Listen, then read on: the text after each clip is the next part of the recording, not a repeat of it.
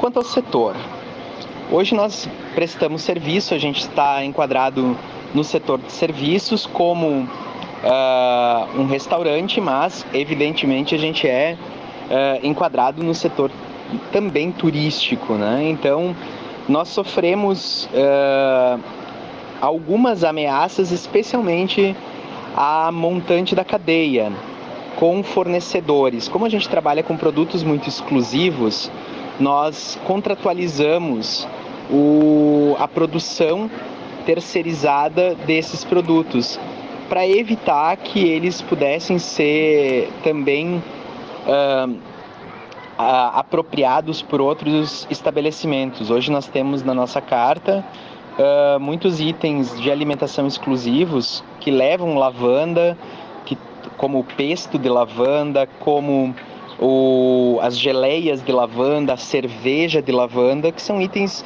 que foram desenvolvidos em parceria com essas empresas fornecedoras e que uh, temos protegidos através de contratos, para que seja mais difícil uh, que, que a gente sofra uma ameaça de novos entrantes uh, nesse segmento.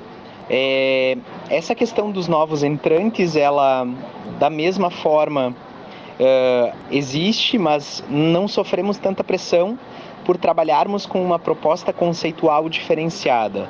Hoje a gente percebe um alargamento no estabelecimento de empresas que tenham esse conceito de jardim bistrô, de almoço e refeições ao ar livre, mas uh, nenhuma delas traz diferenciais competitivos como os nossos, especialmente esta questão da presença da lavanda uh, do campo até a mesa. Nós temos desde a produção da lavanda, a extração do óleo essencial, até a inserção dela nas bebidas e comidas que são servidas no lavandário.